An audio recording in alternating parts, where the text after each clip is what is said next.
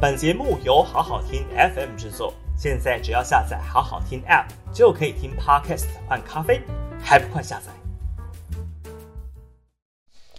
好好听 FM 的朋友，大家好，我是平秀玲。五月三号的今日评评理哦，我们来看看这几天呢，Omicron 的疫情大爆发，每天都持续超过一万五千例哦。那这还有可能是因为假日的效应，所以筛检的量能比较不足，所以呢没有反映出实际的数字哦。确诊的黑数呢，应该是已经超过两万以上的可能性非常的高。从各地。指挥中心首度公布的这个阳性率来看呢、那在新北呢、台北都已经飙上两位数哦。台北这个前一天是十四哦，那甚至有人说呢，在急诊室，呃，十二岁以下的儿童的确诊率哦，是已经高达四成九。那在新北的部分哦，整体来说。突破三十也不令人意外。那这么高的阳性率，有一部分当然是大家是因为有症状或者是快筛阳性才去做 PCR。但是可以看得出来哦，这快筛阳性才去做 PCR 的这一个人潮真的非常的多，因为各大医院的急诊室都是在大排长龙哦。那大排长龙了，除了要做 PCR 的急诊室之外哦，另外就是各大药局的门口啊。每天呢，因为药局开卖的时间不定，有的时候是早上，有的时候是下午，所以你可以看到不同的药局在不同的时间都会有人潮在排队哦。那根据几位朋友的实地的这一个排队买快筛剂的经验哦，从你开始排拿号码牌。然后一直到你能够结账付款拿走你的快筛剂哦，这还是你非常幸运的，在这个大排长龙之后买到快筛剂的时间呢，短则三小时啊，长则四到五小时都有可能哦。所以排队真的已经是台湾在疫情期间的全民运动哦。之前排口罩、排疫苗，现在呢是在排快筛剂哦。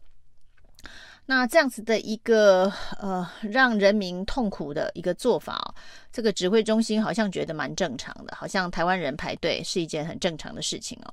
所以呢，在指挥中心这两天的记者会当中，有关于快筛剂排队的事情哦，完全不在他的这个处理解决的这一个优先顺序哦，好像人民的时间都不是时间一样啊。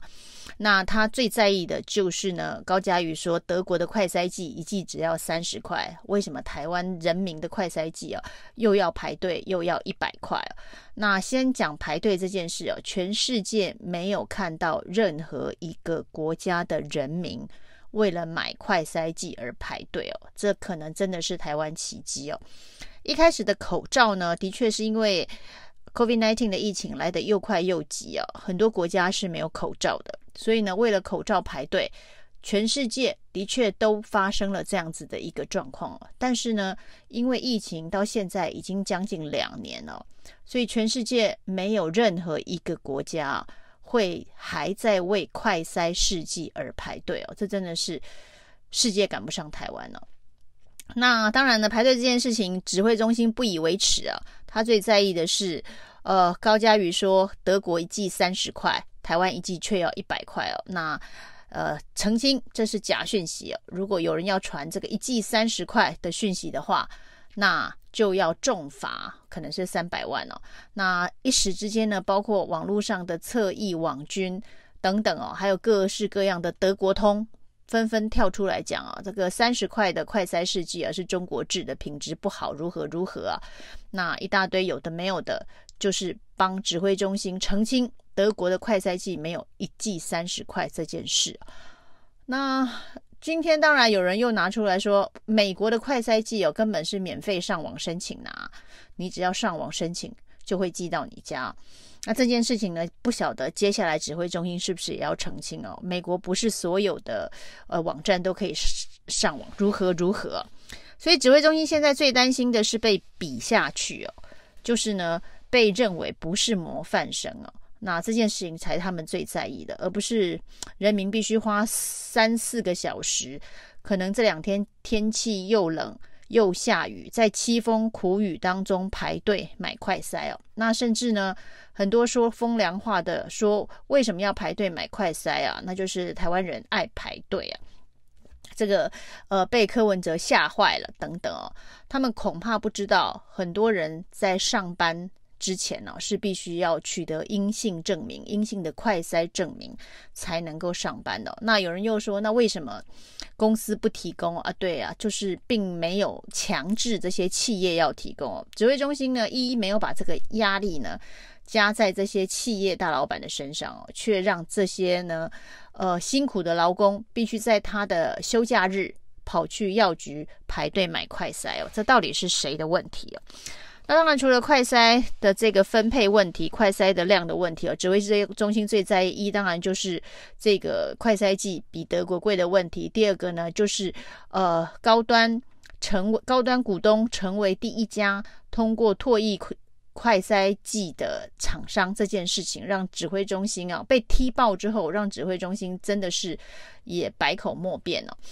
那只好说，指挥中心呢是。澄清的是，绝对没有要采购，绝对不会用公费采购这笔唾液的快筛剂。因为现在似乎说，因为这个搓鼻子的是一百块，指挥中心会不会也用一百块去大量的采购唾液的快筛剂？那唾液快筛剂因为是高端的股东所引进的，所以会不会也成为采购的对象？那这点呢，指挥中心是澄清了，绝无此事哦。那不晓得明天会不会采购，应该是不会了哈。那另外呢，这个农委会哦也很瞎哦，要求这个北农哦一定要有快筛证明才能够进入市场，但是呢又要求不不管是这一个呃农产品运销、鱼市、花市等等啊、哦，都不可以暂停营运哦。那又没有快筛剂，又不能暂停营运哦，这的确是蛮。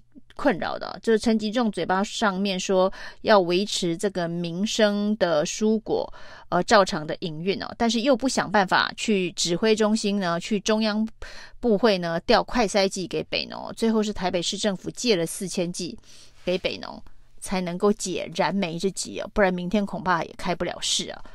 那另外呢，一则新闻也让大家觉得蛮惊讶的哦，大家还在看上海啊这个。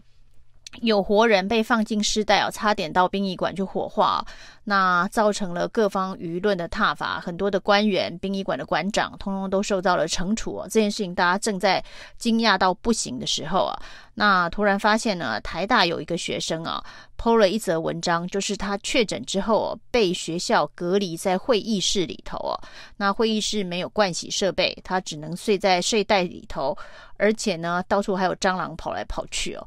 那这是一个什么样子的隔离环境哦？而且他不是第一个，他说有一天还曾经有另外一个确诊者跟他一起来共享这个会议室啊。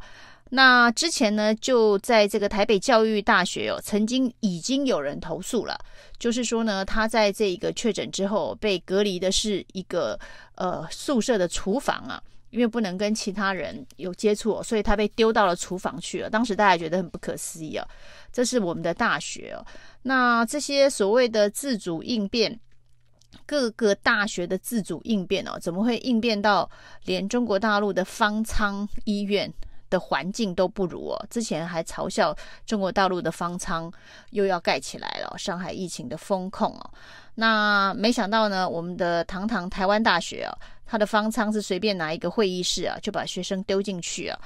那我们的教育部呢，对于这些事情啊，现在开始拟定 SOP 啊，开始拟定配套措施啊。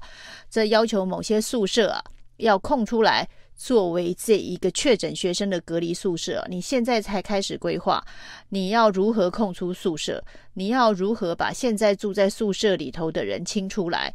然后呢，把这个确诊的学生放进去啊，那这些事情都是需要有前置准备动作的。那在发生一起又一起莫名其妙的台大会议室方舱事件之后呢，教育部长才开始在做纸上的规划。那显然呢，我们所谓的自主应变真的是自立自强。随时应变哦，每天会发生什么状况，你不知道。那由于这个确诊以及隔离的人数暴增啊，所以呢，双北市长纷纷提出了应变方案，但是指挥中心啊，没有一个愿意买单哦。因为只要听了双北的应变方案，感觉好像指挥中心很无能啊。那包括了这个快筛阳性啊，是不是要先当成 PCR 阳性来做呃第一时间的及时的处理啊？那这件事情呢？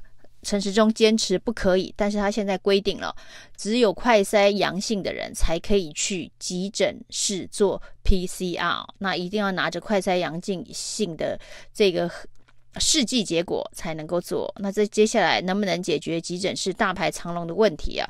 不晓得。那另外呢，新北市说呢，这个。